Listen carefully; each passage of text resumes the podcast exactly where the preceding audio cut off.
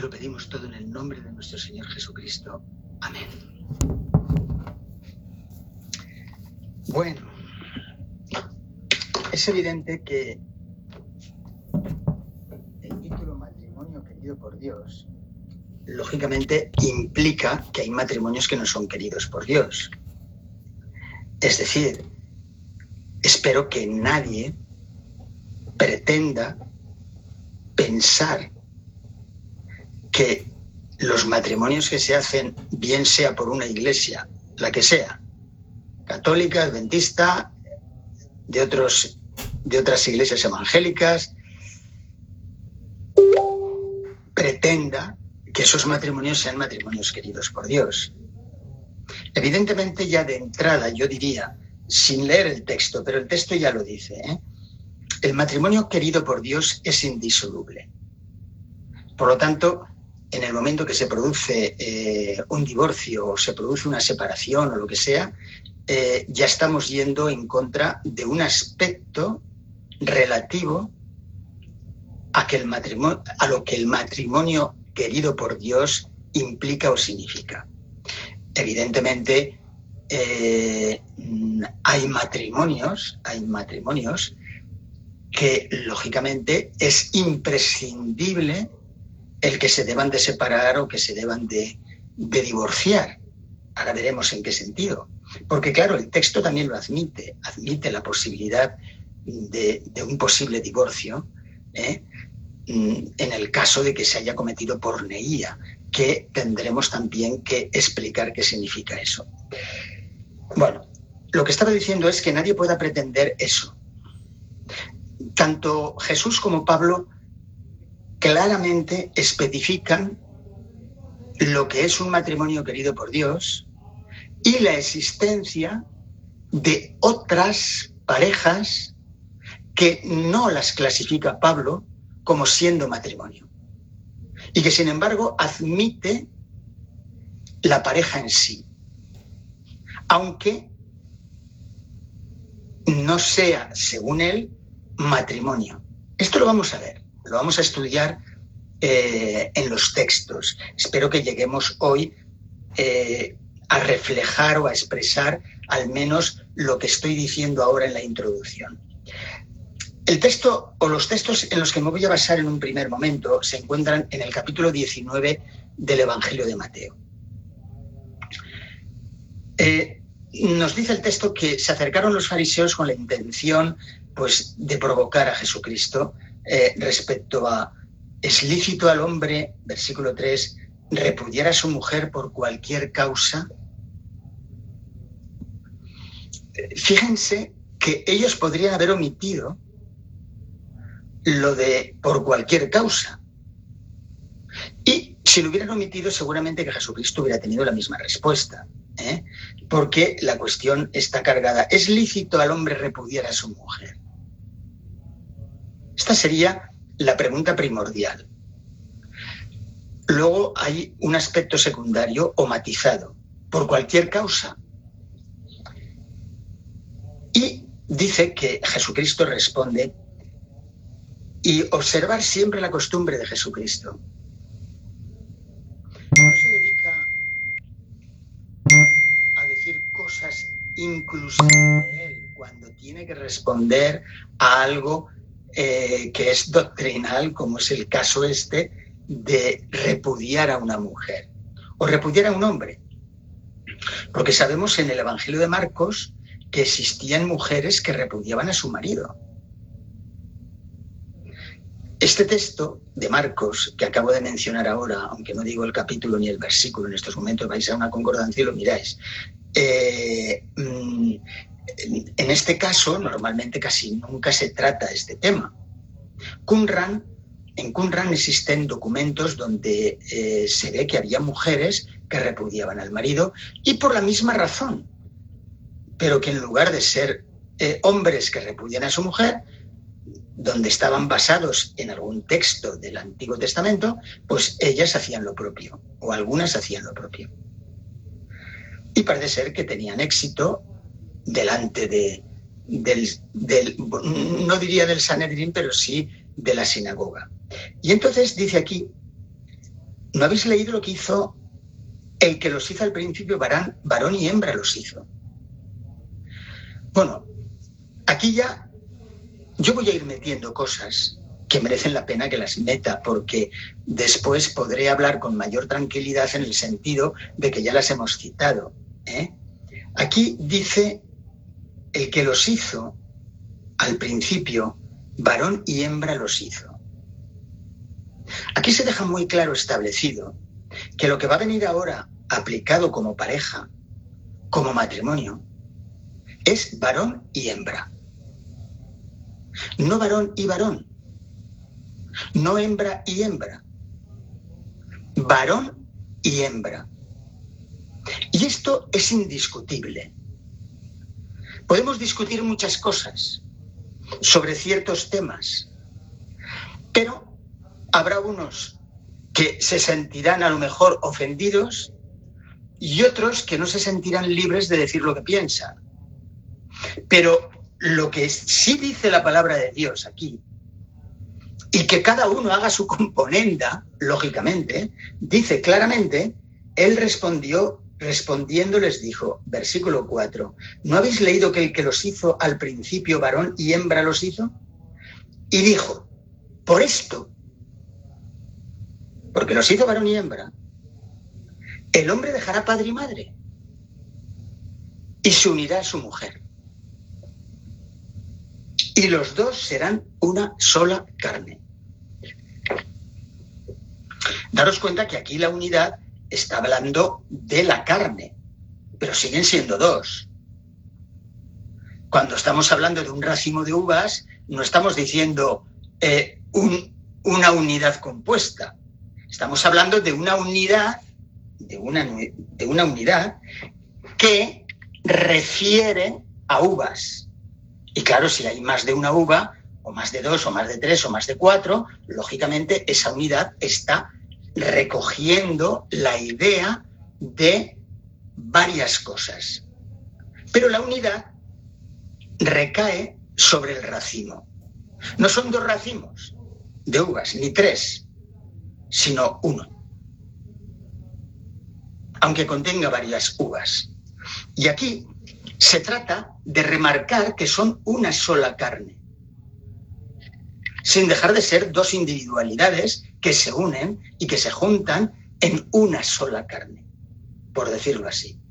Evidentemente, esto también es muy significativo, porque serán una sola carne está implicando que ya jamás pueden tener otra carne distinta. Claro, aquí no estamos hablando Mm, que nadie se pase en el asunto este, ¿no? No estamos hablando de la carne de comer o no comer, estamos hablando de la carne que eh, representa al ser humano, en este caso. Y entonces dice, los dos serán una sola carne, así que ya no son más dos, sino una sola carne. Por lo tanto, lo que Dios juntó no lo separa el hombre. Otra de las cosas que tenemos que remarcar en el texto que estamos leyendo es que Jesucristo se está proyectando o está hablando a creyentes. Y está hablando a creyentes dentro de un contexto, dentro del contexto precisamente que aquí se está refiriendo. Es decir, que lo que Dios juntó es decir, el matrimonio querido por Dios, lo que Dios junta, no lo separa el hombre. Pero claro, ya sabéis lo que son las cosas. La afirmación de que Dios unión no lo separa el hombre implica la posibilidad de que Dios no una todo. Y lo que Dios no une, ¿qué? Porque aquí estamos hablando de lo que Dios unió, no lo separe el hombre. Estamos hablando de un matrimonio querido por Dios y de un matrimonio dentro de un contexto totalmente religioso, del pueblo de Dios. Jesucristo no está hablando del matrimonio, entre comillas, romano, ni del matrimonio griego. Está hablando del matrimonio dentro del pueblo de Dios. Este es otro punto que nosotros tenemos que reseñar para que las lecturas que podamos hacer y a las conclusiones que podamos llegar lo hagamos de una manera adecuada. Entonces tenemos, así que ya no son más dos, versículos 6, sino una sola carne. Por lo tanto, lo que Dios unió, no lo separe el hombre. Remarco la idea, lo que Dios unió, porque existe la posibilidad de que haya parejas que Dios no ha unido.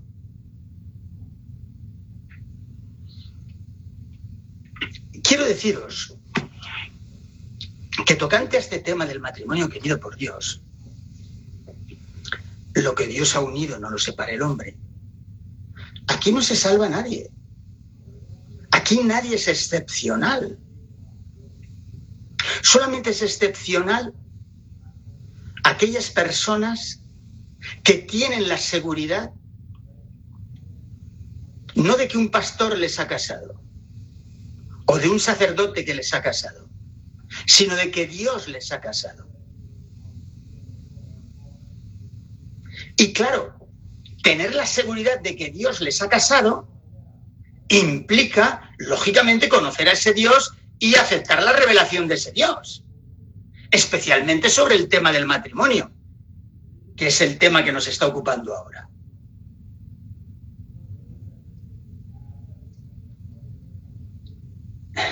Y entonces, en el versículo 7, estas personas que ya se habían preparado la pregunta y ya tenían la respuesta, ya sabían que, bueno, me imagino que sabían que Jesucristo les iba a contestar con la sola escritura y les iba a decir, no, no, no, mira esto y tal. Y entonces el versículo 7 le dijeron, ¿por qué mandó Moisés dar carta de divorcio y repudiarla? Claro, y eso está en la sola escritura, eso está en Deuteronomio, capítulo 24 del 1 al 4, donde se dan una serie de indicaciones por las cuales el hombre, el ser humano, podría repudiar a su mujer. Y algunas de ellas no son demasiado bonitas, pero tampoco es tan fácil como realmente eh, se ha pretendido colgar ese San Benito eh, mm, a la, a la, ¿cómo diría yo? A la benevolencia, entre comillas, que no se trata de benevolencia. Porque la ley del divorcio y del repudio, que aparece en Deuteronomio, no solamente son la escritura, sino que fue aceptada por Dios para que se quedara como escrita. Claro, aceptada por Dios o permitida por Dios no implica que Dios esté totalmente de acuerdo, porque Jesucristo impone una autoridad por encima de Moisés en este caso. Y es el principio.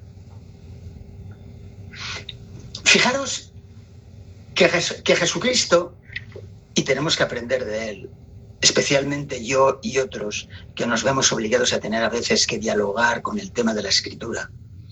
Jesucristo no discute el tema, el problema que le ponen.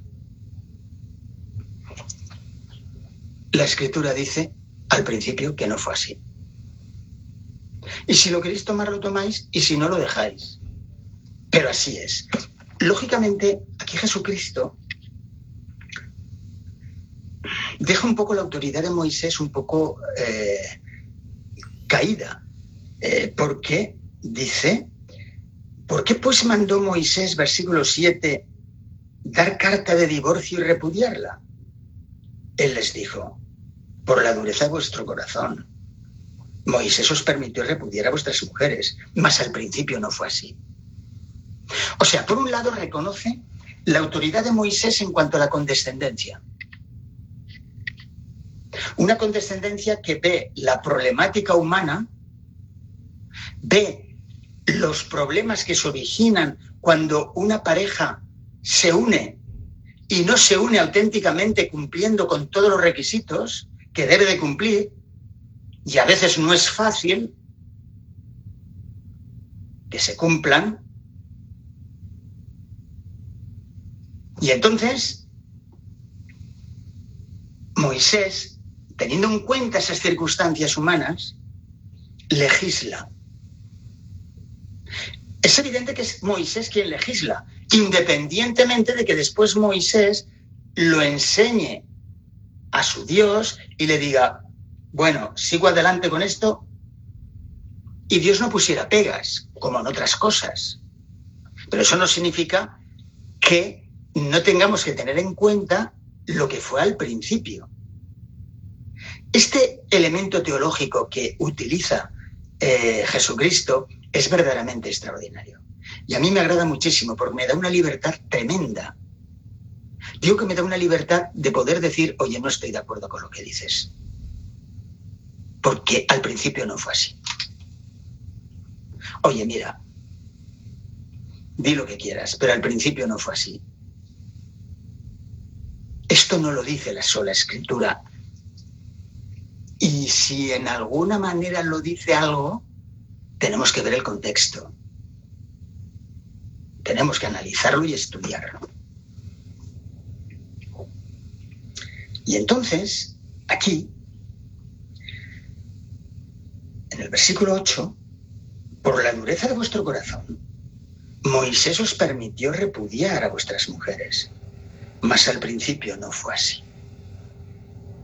Remonta a la autoridad del principio. Y decía que para mí esto es muy, muy importante porque me veo con libertad. Me veo con libertad si conozco la escritura. Me veo con libertad si sé utilizar la escritura de una manera adecuada. Me veo con libertad porque profundizando en la sola escritura y pidiendo en oración a Dios que me dé luz de acuerdo a las posibilidades y conocimientos que Él me ha dado, a las capacidades que Él me ha dado, pues me veo con libertad para poder discutir con quien sea sobre un tema en el que yo pueda basarme en la escritura.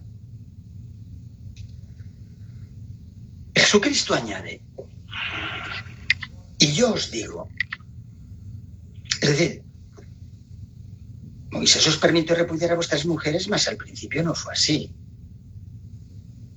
No es que esté en desacuerdo con que Moisés permitió, porque él ahora va a permitir también algo.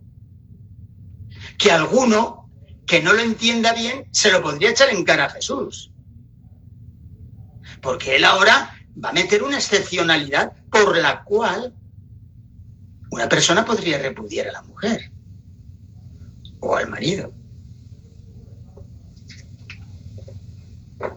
Fíjense, dice, yo os digo, versículo 9, que cualquiera que repudia a su mujer, salvo por causa de porneía, yo ya sé que en vuestras Biblias dice fornicación, pero es una traducción desgraciadamente mala. Y fijaros que no digo desgraciadamente solamente, ni digo mala solamente, digo desgraciadamente mala. Y digo desgraciadamente mala porque todos aquellos que lo leen como fornicación no pueden entender lo que está diciendo Jesucristo. ¿Y por qué? Porque la palabra fornicación castellana, aunque yo sé de dónde puede venir, no lo saben muchos. El término fornicación lo entiende el vulgo o lo entiende la persona cuando hay un acto sexual fuera del matrimonio.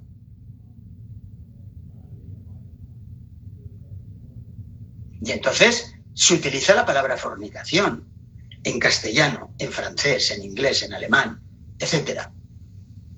Pero eso no es el término que aparece ahí. El término que aparece ahí es porneía de donde viene pornográfico, de donde viene prostitución, pornografía. Ese es el término que aparece ahí, porneía. Pero claro, según el Antiguo Testamento, e inclusive según el Nuevo Testamento, la porneía no es una acción inmoral simplemente. La porneía abarca toda una serie de problemáticas y de temáticas. Por tanto, Jesucristo no está diciendo solo por causa de una cosa os podéis divorciar. No, solo por causa de porneía, que no es una sola cosa, que abarca varias cosas. En Colosenses 3.5, hacer morir lo terrenal en vosotros. Porneía, aparece otra vez ahí fornicación, pero vosotros cuando leáis fornicación en la, en, en la escritura en castellano, saber que es porneía, de donde viene pornografía, pornográfico, prostitución, etc. Hacer morir pues lo terrenal en vosotros. Porneía, impureza, pasiones desordenadas, malos deseos y avaricia. Y cualquiera de estas cosas es idolatría. Ya en el Antiguo Testamento, la porneía la identifican con la idolatría. Claro, con la idolatría, con el adulterio, con, la homosexualidad, con el lesbianismo. Es decir, toda esa gama de actitudes o de conductas, la Biblia le llama porneía. Que es idolatría. Claro, evidentemente la idolatría es... Puede ser que, que hubiera que añadir algo más a lo que voy a decir ahora. Creo que la idolatría es el pecado más horrible que se puede hacer a Dios. Porque se trata de rechazar a Dios. Pero no se trata de rechazar a Dios de una forma en la que uno dice, no, no, yo no quiero saber de Dios, yo ya no tal, yo no creo, etcétera, etcétera. No, no, no, no, no. Se trata de aparentemente seguir creyendo y tener ídolos, uno o una misma, en detrimento de Dios.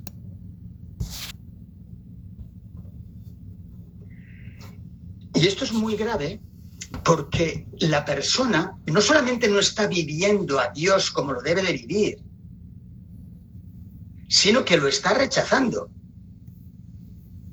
Y lógicamente el rechazo de Dios conlleva actitudes y conductas totalmente incorrectas e inadecuadas. Y entonces aquí yo os digo que cualquiera que repudie a su mujer, salvo por causa de porneía, y ya sabemos ahora ya un poquito todo lo que implica la porneía. En otros textos que podríamos leer del Antiguo Testamento, en Levítico 17, 7, 19, 29, Éxodo 34, 15, 16, Deuteronomio Deuteronomio 31, 16, pues me está hablando de todas estas cosas. Adulterio, homosexualismo, lesbianismo e idolatría. Ojo porque lo de la idolatría es muy importante. Y desde luego para mí es extraordinario. Porque claro, cuando tienes que enfrentar problemáticas auténticamente humanas, con las que yo me he tenido que enfrentar con el poder de Dios, pues lógicamente uno tiene que saber y conocer cómo emplear la palabra de Dios. Si te pasas,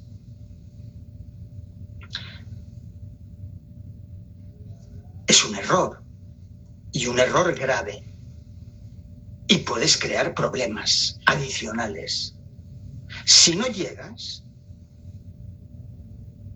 puedes hacer que infinidad de personas lleven una vida triste, lleven una vida desconsolada, lleven una Biblia desconfiada, lleven una vida sin creer que la palabra tiene, la palabra de Dios tiene poder para que podamos hacer frente a ciertas cuestiones y a ciertas cosas, especialmente dentro de una pareja o dentro del matrimonio.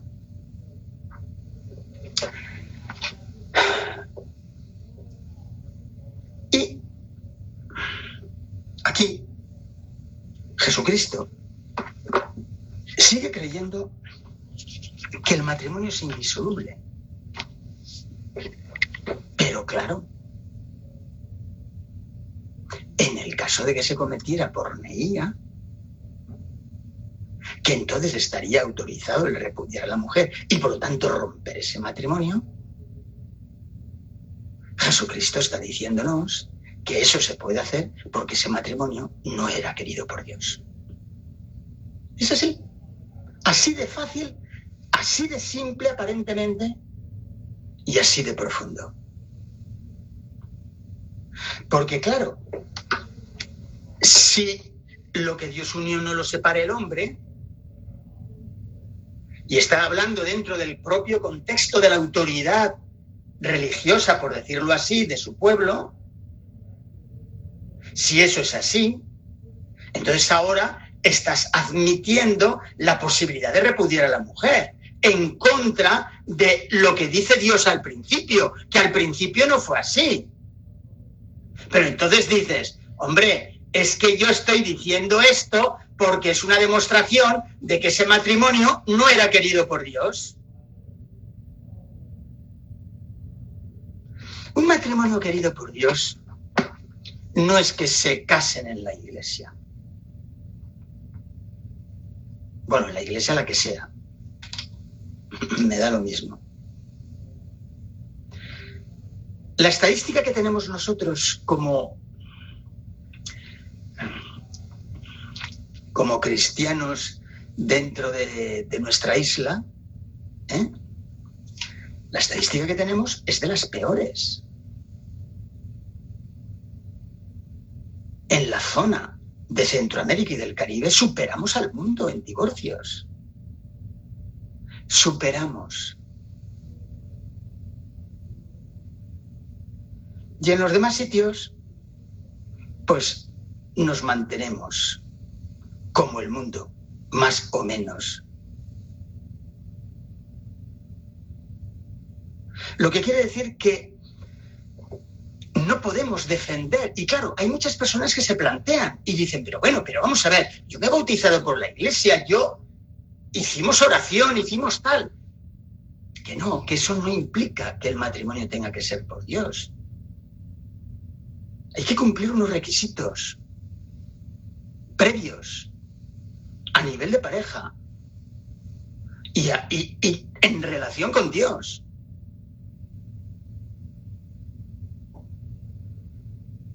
Porque ya hoy he sabido por, por todo el mundo que el casarse, entre comillas, por la iglesia, pero ¿qué es casarse por la iglesia? Bueno, evidentemente, evidentemente, eh, se cumple un requisito legal. Y se pretende, se pretende cumplir con un requisito espiritual.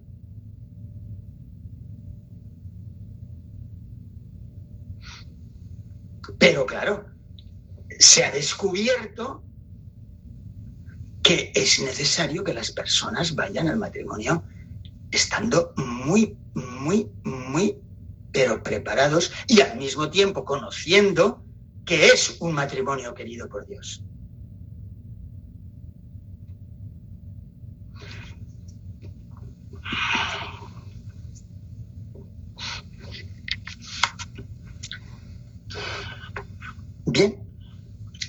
El versículo 10, que reaccionan los discípulos eh, ante, ante estas cosas que está diciendo Jesucristo.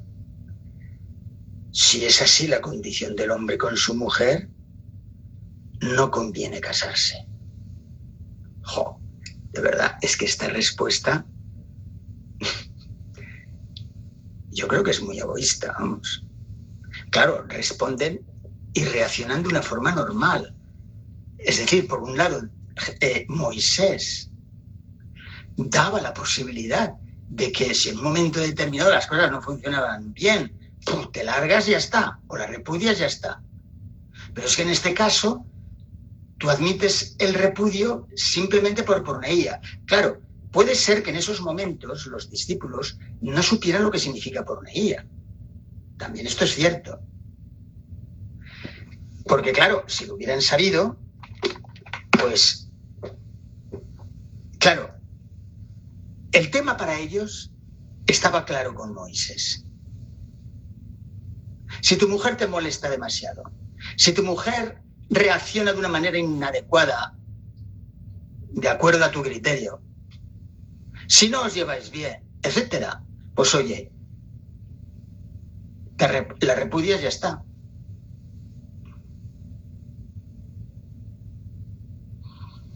Claro, Jesucristo llega a decir, bueno, si esta repudiada se casa con otro,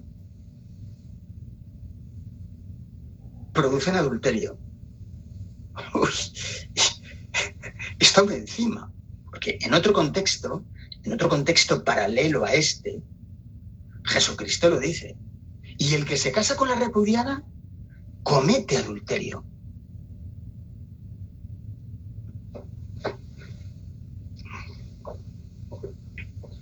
O sea que, y claro, evidentemente, el que ha quedado suelto aparentemente, pero que no es de acuerdo al principio, también comete adulterio si se junta con otra.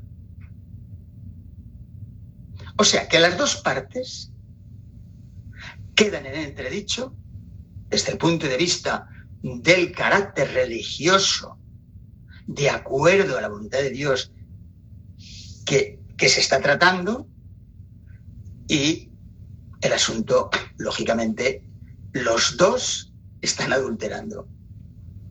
La una porque se ha casado con otro, pero que ha sido repudiada sin haberse repudiado voluntariamente. La han repudiado. Ahora, vosotros imaginaros cómo queda aquí ciertas cosas que nosotros podríamos pensar respecto a esta cuestión. Evidentemente, evidentemente, hemos de pensar que esa que está siendo repudiada, pues no se casa de una manera adecuada y por eso lo cataloga Jesucristo como adulterio. Podemos llegar a pensar, porque es que si no, no entenderíamos ciertas cosas. Pero lo que hay que sacar de aquí es que existe un matrimonio querido por Dios, que existe indisolubilidad, que no hay posibilidad de repudio más que por causa de porneía. Y que la porneía no es meramente un elemento sexual practicado en un contexto no reconocido por Dios, como puede ser el adulterio, como puede ser el homosexualismo el lesbianismo. Y entonces, eso está claro por parte de Jesucristo y está claro por lo que estamos leyendo. Pero ahora el problema el problema es que, ¿cómo voy a practicar yo un matrimonio querido por Dios?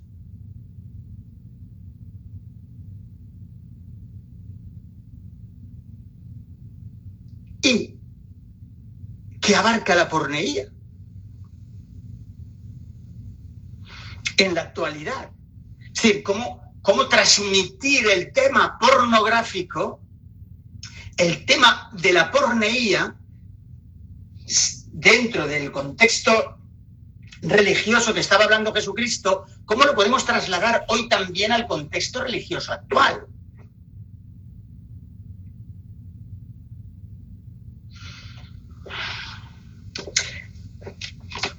Volveremos ahora un instante aquí a Mateo. Pero en Primera de Corintios, en el capítulo 7, Pablo tiene que responder a varias preguntas que le han hecho en su ausencia por carta y que él responde por la carta, con la carta de Corintios. Y en el versículo primero del capítulo 7 dice, en cuanto a las cosas que me escribisteis, bueno le sería al hombre no tocar mujer. En cuanto a lo que le escribisteis, claro, no sabemos lo que les escribió, lo que le escribieron. Nos lo podemos imaginar después si seguimos leyendo. Dice, en cuanto a las cosas que me escribisteis, bueno le sería al hombre no tocar mujer. Pero a causa de las fornicaciones, otra vez porneía, pero aquí en plural, pornellas. Cada uno tenga su propia mujer y cada una tenga su propio marido. El marido cumpla con la mujer el deber conyugal y asimismo la mujer con el marido. La mujer no tiene potestad sobre su propio cuerpo, sino el marido. Ni tampoco tiene el marido potestad sobre su propio cuerpo, sino la mujer.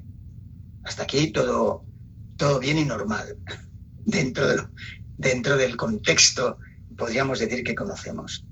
No os neguéis el uno al otro, Versículo 5. A no ser por algún tiempo de mutuo consentimiento, mutuo consentimiento, para ocuparos sosegadamente en la oración y volved a juntaros en uno para que no os tiente Satanás a causa de vuestra incontinencia. Mas esto digo por vía de concesión, no por mandamiento. Eh, ¿Por qué dice esto Pablo? Pues porque él está aquí interpretando la escritura. Y entonces esto os digo porque os lo explico así, ¿eh? Porque sé de acuerdo a lo que vosotros me habéis preguntado, pero no por mandamiento, porque eso está muy claro. Quisiera más bien, está muy claro con los mandamientos que Dios ha dado ya. Versículo 7, quisiera más bien que todos los hombres fuesen como yo pero cada uno tiene su propio don de Dios, uno la verdad de un modo y otro de otro. Bueno, nunca sabremos lo que significa esta frase de mm, quisiera más bien que todos los hombres fuesen, como yo. Soltero, viudo, eh, no sabemos. Cada uno tiene su propio don de Dios, uno la verdad de un modo y otro de otro. Bueno, de cualquier forma, sea el Estado que fuera ese ser como yo, evidentemente mm, Pablo está demostrando con esa frase que ha rechazado la opción de casarse o de volverse a casar. Y esto, lógicamente, por el Evangelio. ¿eh? Dirá luego un poco más adelante. Quisiera más bien que todos los hombres fuesen como yo, pero cada uno tiene su propio don de Dios, uno la verdad de un modo y otro de otro. Digo a los solteros y a las viudas que bueno les fuera quedarse como yo. Solteros. Pero si no tienen don de continencia, cásense. Pues mejor es casarse que estarse quemando. Pero a los que están unidos en matrimonio, mediten bien las palabras ahora, ¿eh? escúchenlas bien. Y mm, reténganlo bien.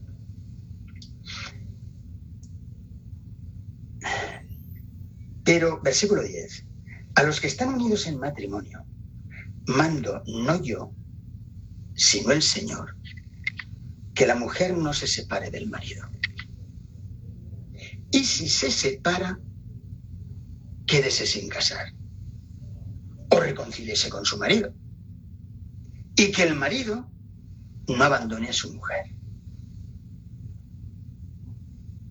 Bueno, evidentemente aquí está presentando una situación, una situación que se está dando ya en la iglesia, en los matrimonios de la iglesia primitiva. Y es que existe la posibilidad de que la mujer se separe del marido por lo que sea Entonces Pablo dice, bueno, si te separas, hombre, no puedes aguantar esto, pero si te separas, quédate sin casar. Lo que quiere decir que lo que le está pasando a esa mujer no es, eh, ¿cómo diría yo?, evidencia para poderse volver a casar o dejar al marido. Si se separa, quédese sin casar o reconcílese con su marido. Evidentemente, esto de que si se separa es algo ya conclusivo. Se ha separado la mujer del marido, se ha marchado del domicilio conyugal y se ha largado. Pero quédese sin casar.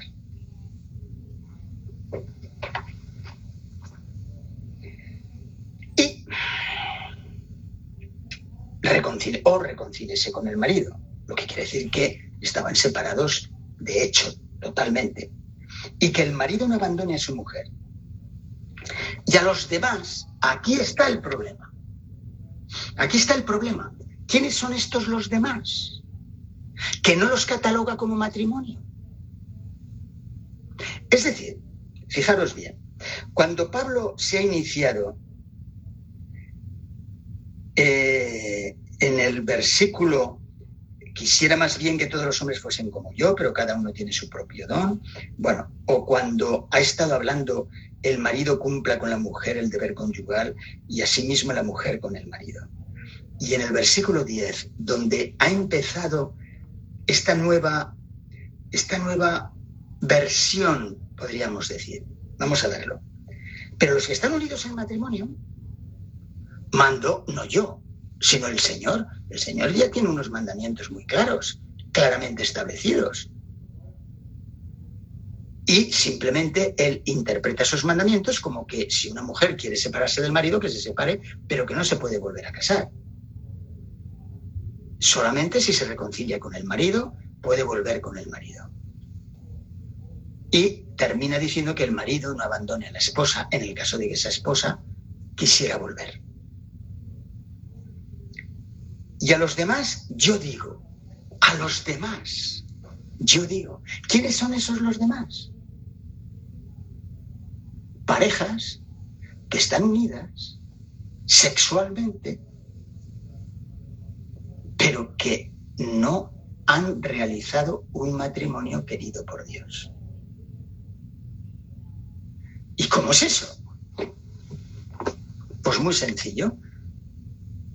Pablo considera matrimonio, se aplica el término matrimonio a dos personas que son creyentes y que han aceptado el plan de Dios, auténticamente. Y en el caso de estos otros, a los demás yo digo, no el Señor, si y ahora ven, y ahora veis cómo va a especificar. Si algún hermano tiene mujer que no sea creyente, por eso no es un matrimonio. El matrimonio querido por Dios, para Pablo, es aquel que se le puede aplicar el término matrimonio. Auténticamente. En el caso de, esto, de estos los demás, no se le puede aplicar. Y entonces dice, si algún hermano tiene mujer que no sea creyente y ella consiente en vivir con él, no la abandone. Claro, ¿cómo se ha podido producir esto?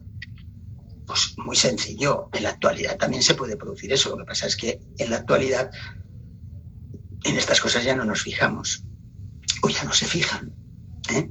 Pero, ¿qué es lo que ocurría?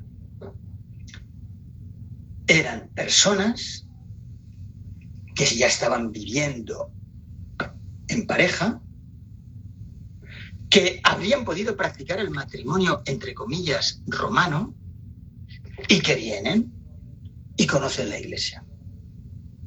Pero hay uno que rechaza y el otro, en este caso la mujer, en este caso, y el hombre acepta. Pero evidentemente, como no han sido casados de acuerdo al matrimonio querido por Dios, Pablo no los incluye dentro del matrimonio querido por Dios. Y entonces, a los demás, si alguien se ha unido a una mujer no creyente, no la despache si ella consiente. Si ella no le crea problemas en la fe.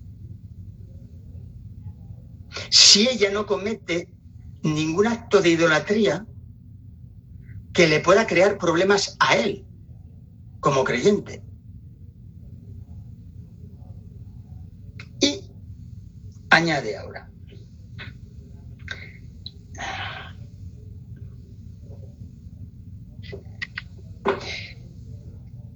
si una mujer tiene marido, versículo 13, que no sea creyente, aquí es el caso contrario. Anteriormente era el caso de una mujer creyente, no creyente, que el marido es creyente y la sigue aceptando. Sin duda porque estaban ya unidos, pero no se considera matrimonio mientras ese aspecto no lo, no lo resuelvan. ¿eh? Y si se separa, perdón, y si una mujer tiene marido que no sea creyente y él consiente en vivir con ella, no lo abandone.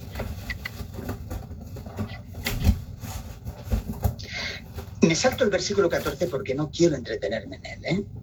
Tiene su explicación, pero como es una explicación que ni quita ni pone nada al a la temática que estamos queriendo desarrollar, me lo salto y paso al versículo 15. Pero si el incrédulo se separa, aquí puede ser el incrédulo mujer o el incrédulo hombre. Pero si el incrédulo se separa, sepárese. Ya observen qué clasificación y catalogación se hace de esa pareja y de esa vivencia como pareja. Pero si el incrédulo se separa, sepárese. Pues no está el hermano o la hermana sujeto a servidumbre en semejante caso, sino que paz nos llamó Dios.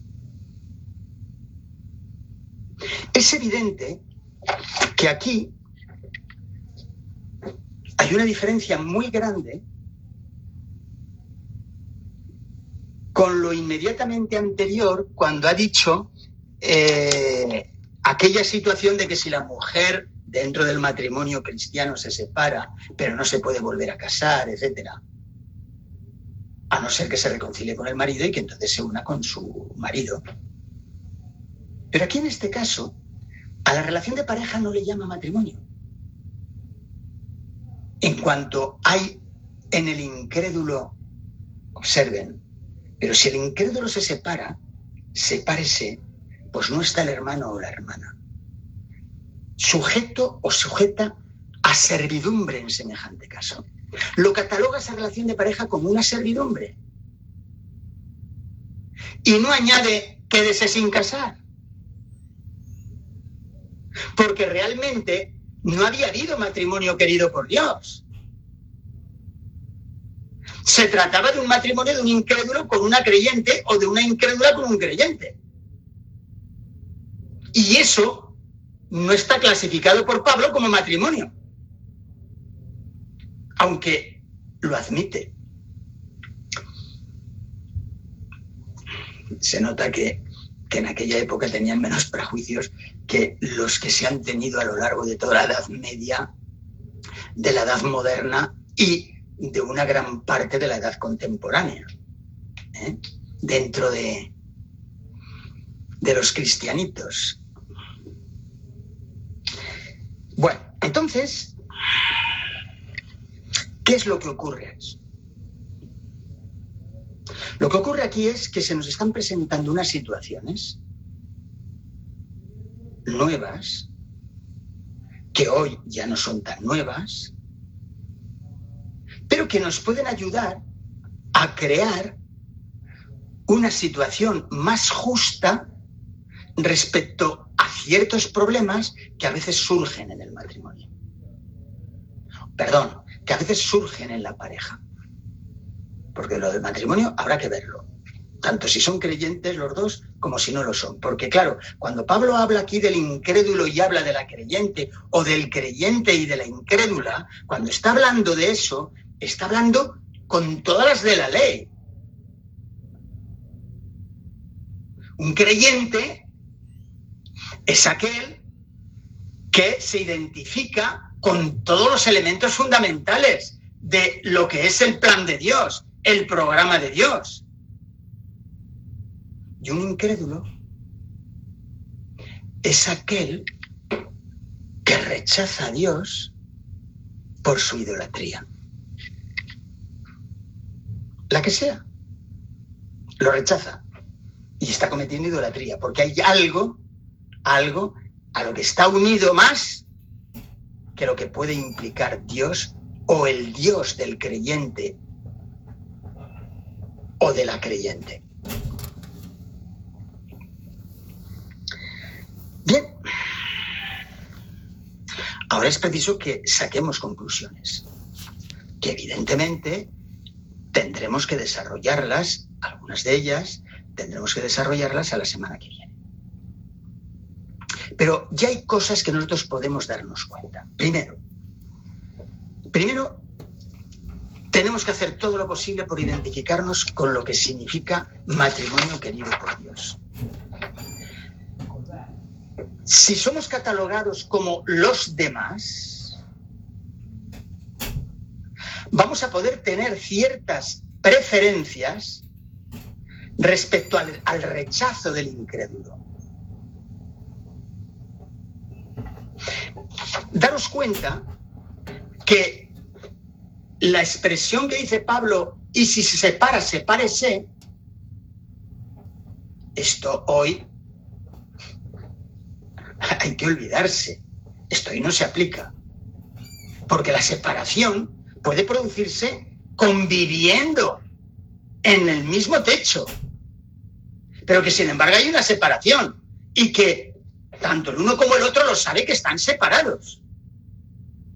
O que no quiere largarse. Y que entonces tienes que ir, pues, hoy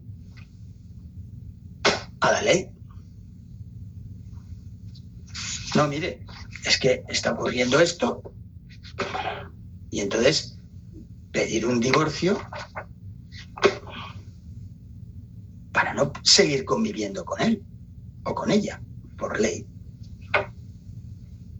Pero en aquel entonces la separación era clara. El tío se había largado o la tía se había largado. Y entonces estaba claro. Pero claro, se pueden dar casos hoy que no solamente no se larga, sino que el no largarse implica un sufrimiento profundo y continuo. Y la palabra de Dios, en este caso Pablo, está autorizando que en semejante caso se parece, porque eso es una servidumbre. No es matrimonio.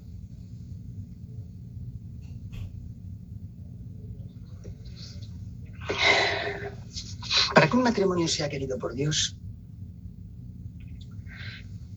ha de poseer y experimentar los dos cónyuges la vocación celeste, de acuerdo a lo que explicábamos de Juan 3, 12 y 13. Nacer de arriba y tener una relación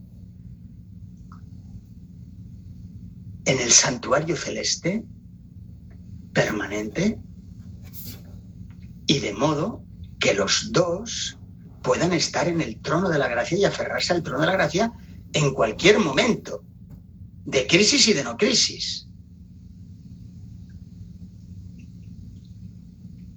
Después, se ha de aceptar como ideología de los dos los principios del reino de Dios. Claro, el matrimonio querido por Dios no evita las disputas ni evita los los enfados o ciertas cosas. Pero, llegados a un momento determinado, ojo, que tenemos esta ideología, ¿eh? Y que hemos aceptado este pacto con Dios, ¿eh? Y esto no se puede, no se puede transgredir. A no ser que tú te estés desdiciendo respecto al matrimonio querido por Dios. Si es así, dímelo.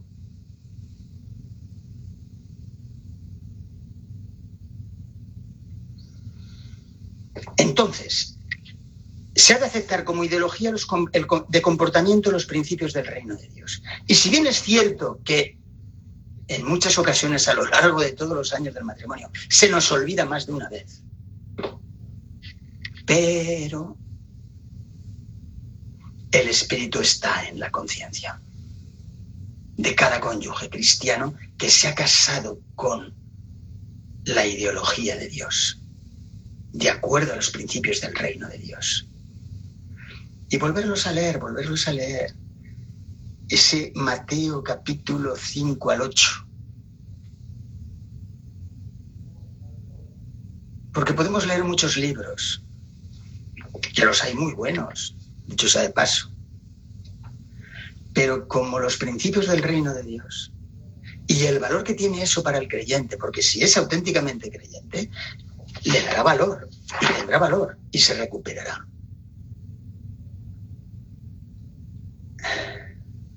¿Se ha de pactar matrimonialmente con Dios? Esto, el matrimonio querido por Dios y antes, lógicamente, de casarse. Se ha de pactar matrimonialmente con Dios de acuerdo a lo que el profeta dice. Malaquías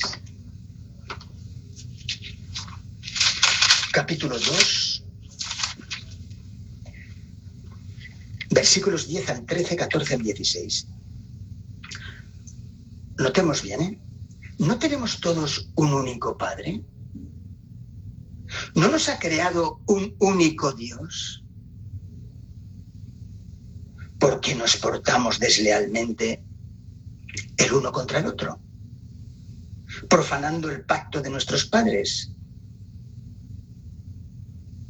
Prevaricó Judá y en Israel y en Jerusalén se han cometido abominación. Porque Judá ha profanado el santuario de Yahvé, que él amó, y se casó con hija de Dios extraño. Yahvé cortará de las tiendas de Jacob al hombre que hiciere esto. Al que vela y al que responde y al que ofrece ofrenda a Yahvé de los ejércitos. Y esta otra vez haréis cubrir el altar de Yahvé de lágrimas, de llanto y de clamor. Así que no miraré más la ofrenda para aceptarla con gusto de vuestra mano. Mas diréis, ¿por qué? ¿Por qué Yahvé ha atestiguado entre ti la mujer de tu juventud? Perdón, ¿por qué? Porque Yahvé ha atestiguado entre ti la mujer de tu juventud, contra la cual has sido desleal siendo ella tu compañera y la mujer de tu pacto. Puede ser al contrario. Que el desleal o la desleal sea ella. ¿No hizo él uno habiendo en él abundancia de espíritu? ¿Y por qué uno? Porque buscaba una descendencia para Dios. Guardaos en vuestro espíritu y no seáis desleales con la mujer de vuestra juventud porque Yahvé Dios de Israel ha dicho que él aborrece el repudio. No era Jesús que lo decía. Los profetas, y Jesús se basa en los profetas, lógicamente. Porque Yahvé Dios de Israel ha dicho que él aborrece el repudio, y al que cubre de iniquidad su vestido, dijo Yahvé de los ejércitos, guardaos en vuestro espíritu y no seáis desleales. Evidentemente, pues, tenemos ya varias cosas. Una, la vocación celeste. No la debemos de perder de vista. Nacer de arriba es esa vocación celeste que me relaciona permanentemente con Jesucristo en el trono de la gracia. como intercesor ante Dios. Se ha de aceptar como la ideología de comportamiento los principios del reino de Dios. Se ha de pactar matrimonialmente de acuerdo a Malaquías. Y este punto 4 solamente sirve en el caso de que sea un matrimonio querido por Dios y que quiera ser un matrimonio querido por Dios y que lo va a tener que practicar permanentemente. Se ha de practicar el amor salvífico. Fijaros que el amor salvífico yo lo saco de Primera de San Juan, capítulo 4,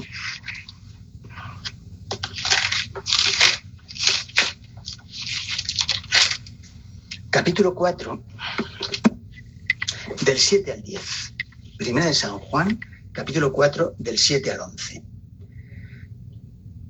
Amados, amémonos unos a otros. Primera epístola de San Juan, capítulo 4, del 7 al 11, que ya os he visto que habéis ido al Evangelio de San Juan. Primera epístola de San Juan, capítulo 4, del 7 al 11. Amados, amémonos unos a otros porque el amor es de Dios. Todo aquel que ama es nacido de Dios y conoce a Dios. El que no ama no ha conocido a Dios, porque Dios es amor. En esto se mostró el amor de Dios para con nosotros, en que Dios envió a su Hijo único al mundo para que vivamos por Él. En esto consiste el amor, no en que nosotros hayamos amado a Dios, sino en que Él nos amó a nosotros y envió a su Hijo en propiciación por nuestros pecados. Amados, si Dios nos ha amado así, debemos también amarnos nosotros unos a otros. Es decir, si Dios nos ha amado aun siendo pecadores, si Dios nos ha amado aun habiéndole rechazado, amaos también vosotros los unos con los otros. Es decir, que si yo practico el amor salvífico en el hogar, a pesar de los pesares, Claro, evidentemente, si se trata de un matrimonio querido por Dios, como el que estamos diciendo, serán los dos que quieren que el otro se salve. Pues mira, perdona, no me estás ayudando a salvarme. ¿eh? Porque estas reacciones que estás teniendo en ciertos momentos y en ciertos contextos, que se van repitiendo permanentemente, algo está pasando ahí. Que no te deja cumplir el compromiso de matrimonio querido por Dios. Así que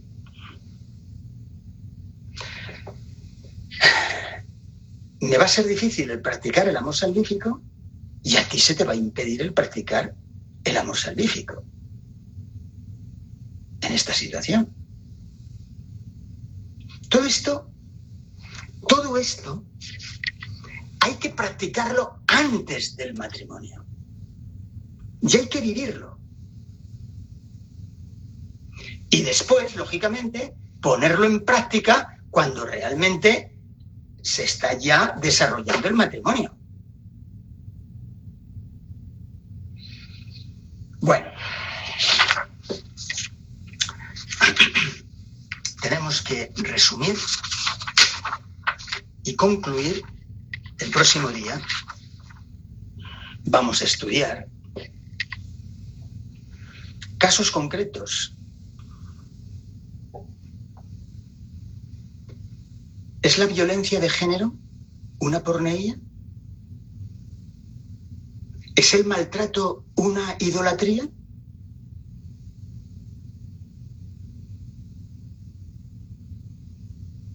Porque si el maltrato es una idolatría, que lo es, y lo podemos ver claramente, porque el maltratador no quiere pasar por el aro del tratamiento. Porque claro, ¿cómo es posible que me haya pasado esto?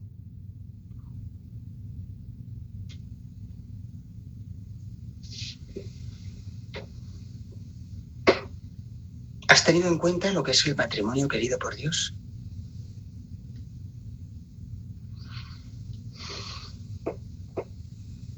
¿Habéis hecho una vivencia de los principios del reino de Dios? ¿Los habéis conocido y practicado antes de casaros? A sabiendas que eso lo tenéis que estar eh, que lo tenéis que incluir dentro de lo que es un matrimonio querido por Dios.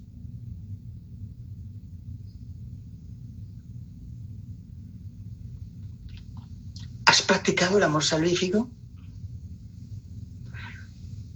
¿Has demostrado tener vocación celeste?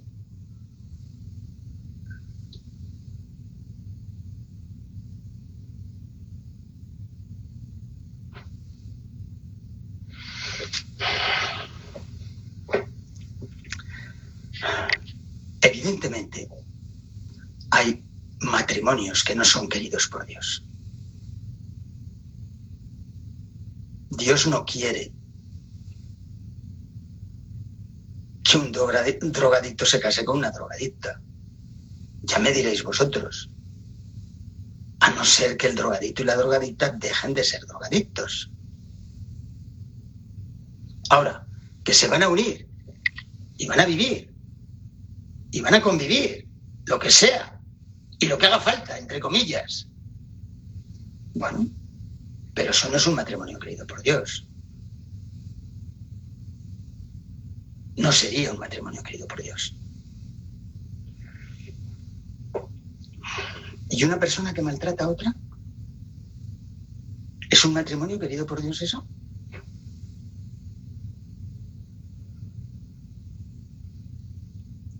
El que practica el maltrato, que lógicamente el cónyuge solamente lo puede aguantar una vez. No dos, ¿eh? ni tres, una. Y que hay que poner las cosas en su sitio a partir de esa primera vez. Te sometes a un tratamiento, estás dispuesto, vale, vale, esto lo estudiaremos la próxima semana. Vale, de acuerdo. Nuestro matrimonio no es un matrimonio querido por Dios. De acuerdo. ¿Pero quieres que lo sea? Porque también eso se puede hacer. O se puede llegar a hacer. ¿Y qué implicaría en el caso de un maltratador que se da a conocer como maltratador cuando ya está casado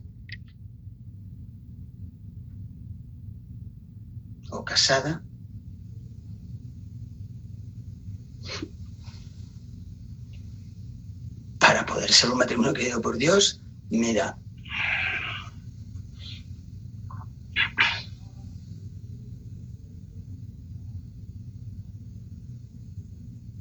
no puedo arriesgarme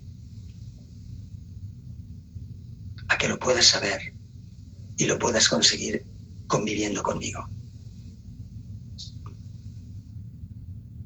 Entonces, si, quieres someterte a un tratamiento, nos tenemos que separar ya.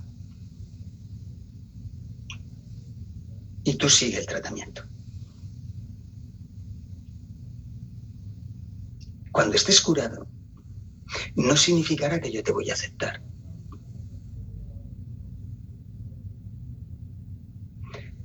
Porque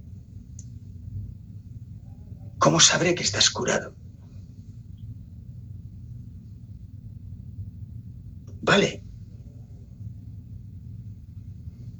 Podemos hacer una prueba.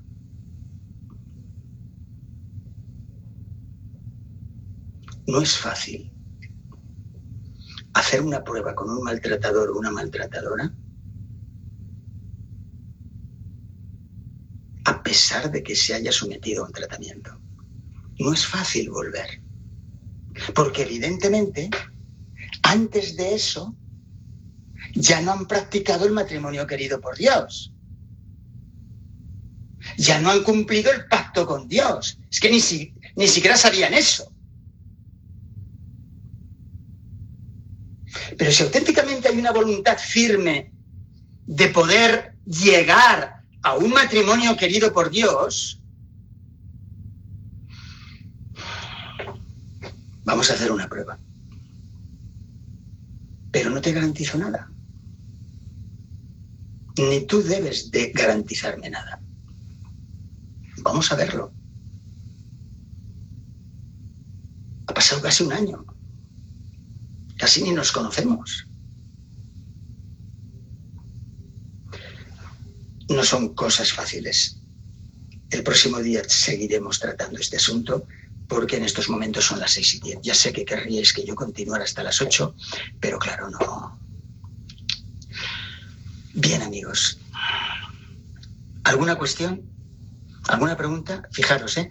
estamos en un sermón, pero como estamos en una situación tanto extraña online, os permito que si alguien tiene alguna pregunta, la pueda hacer y entonces yo intentaré tratarla a la semana que viene, ¿de acuerdo? A ver, ¿alguna pregunta, alguna cuestión?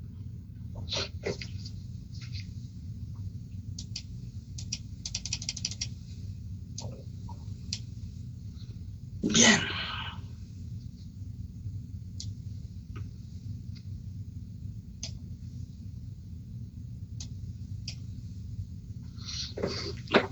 Gracias, Carmen. Feliz semana.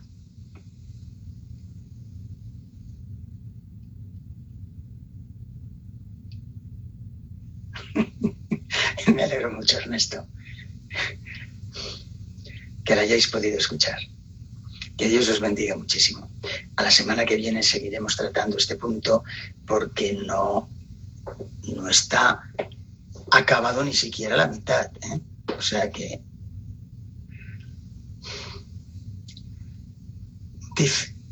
Tiffany, saludos desde Panamá. Muy bien, saludos también desde aquí. Mari Víquez, no me has llamado, ¿eh? Te di el teléfono, ¿eh? Y te lo di dos veces, ¿eh? Dicho sea de paso. Bueno, mañana puedes plantearlo, ¿eh? Y yo muy gustosamente eh, responderé. Bien desde Iztapaluca.